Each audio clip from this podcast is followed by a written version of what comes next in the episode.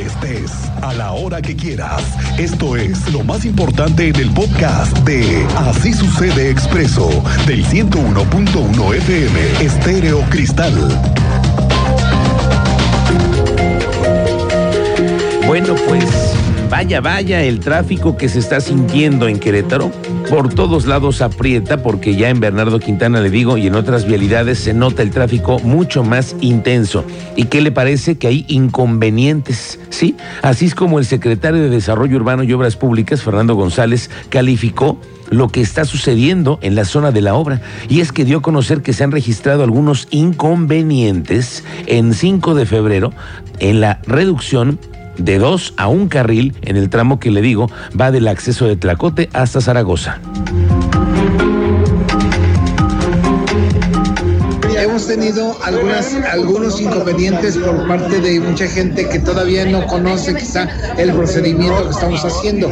Estamos implementando a través del, del área de movilidad una, un programita para que metros atrás se esté avisando porque toda la gente se quiere meter en un solo carril.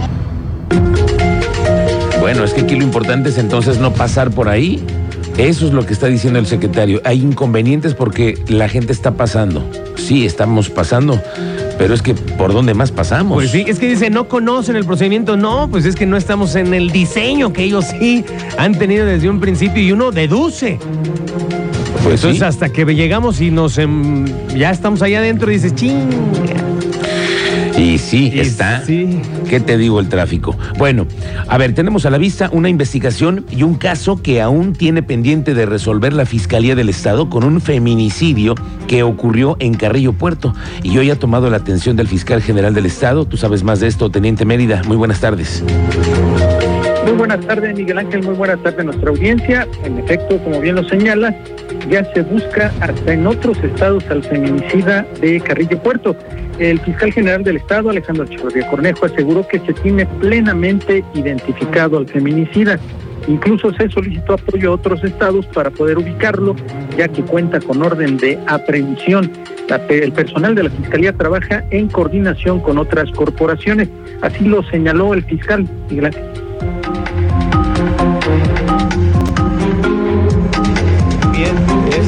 Es el único asunto donde tenemos pendiente por detener a la persona. Tenemos claramente quién es la persona, tenemos la orden de aprehensión en contra de esta persona, que es el responsable de estos hechos, y en estos momentos se encuentran compañeros ya en otros estados de la República buscándolo precisamente donde sabemos que pudiera estar. Recordar, Miguel Ángel, que este hecho se dio un día después del 8M a manos de su pareja sentimental en una vivienda de la calle 18 de marzo. Hubo manifestación de cerca de 100 mujeres en la colonia Carrillo Puerto. Detalles de robos a transporte público de más adelante, Miguel Ángel. Gracias, Teniente Mérida. Estamos pendientes. Esos datos del transporte público empiezan a ser preocupantes. Ya lo estamos diciendo casi todos los días. Hay un hecho con el transporte público. Al rato lo platicamos con el Teniente Mérida. Se está desarrollando en Querétaro desde hoy el cuarto Congreso Internacional Cosmos, Eficacia y Transparencia en la Justicia Penal. Lo inauguró la secretaria de Gobierno, Guadalupe Murguía, esta mañana y se reúnen todos los encargados de fiscalías, cuerpos dedicados a la Procuración de Justicia, los análisis de datos, estadísticas sobre la delincuencia. El fiscal general del Estado, Alejandro Echeverría, detalló que este Congreso permite conocer cómo se opera la justicia penal hoy aquí en Querétaro. En dos días van a participar expertos en materia de justicia penal a través de cuatro conferencias, 12 panelistas locales, nacionales e internacionales.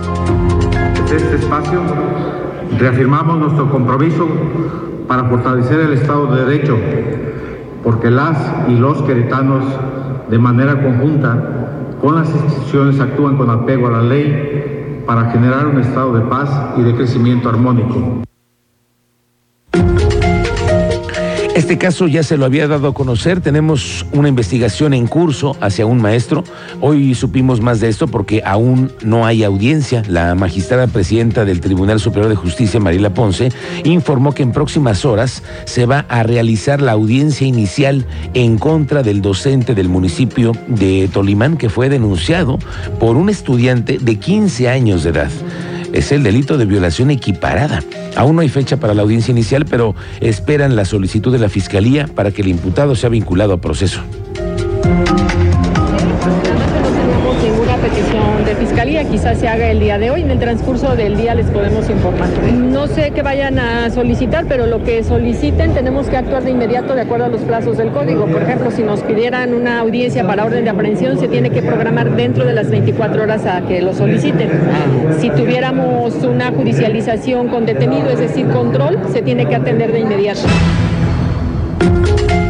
Oiga, ¿se acuerda que le platicamos sobre la enchulada que le quieren dar al mercado de la Cruz? con la construcción de un estacionamiento? Bueno, pues le platico que las autoridades municipales ya se reunieron con los representantes de los locatarios y además ya les presentaron un proyecto, escuche usted, que a muchos no les gustó. ¿Qué cree? Lo que pasa es que no quedaron muy conformes con el proyecto porque esto representaría que algunos de los comerciantes tuvieran que trasladar sus mercancías de un nivel a otro y ello ya no les gustó. Las autoridades municipales ahora van a tener que volver a convocar a una reunión para hacer una nueva propuesta y con ello conseguir el visto bueno de todos los involucrados, que ellos lo que quieren es que los comerciantes, los locatarios y los tianguistas del domingo estén conformes. Lo que sí es seguro es que en lo que se les construye el estacionamiento, les van a rentar espacios para poder estacionar a los clientes. La Escuela San Javier y la Marista, además de otro posible espacio, son mientras se construye el estacionamiento que tanto hace falta en el mercado de la Cruz. Y está buscando eh, obras públicas, pues un proyecto donde, donde ambas partes este, queden satisfechas, ¿no? Entonces estamos todavía en espera con Secretaría de Gobierno para que nos muestren ese segundo proyecto y entonces sí empezar a socializar el tema con, con todos los locatarios.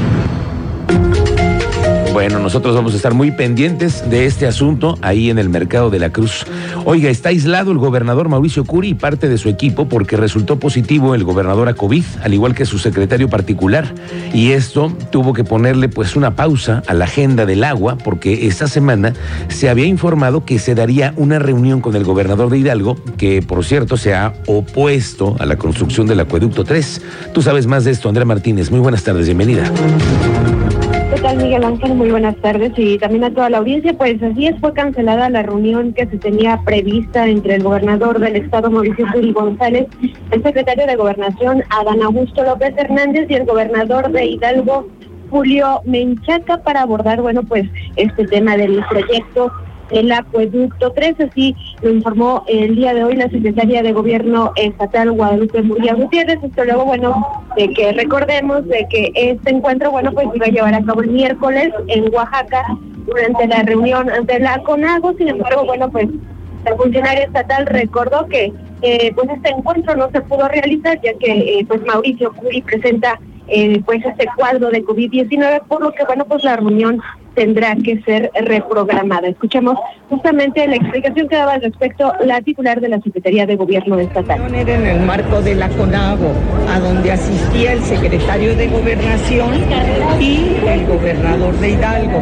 Eh, en razón de que el gobernador tiene COVID, no asistió a la reunión de CONAGO y estaremos viendo en las agendas del propio secretario de Gobernación y del gobernador de Hidalgo el poderlo 的时间。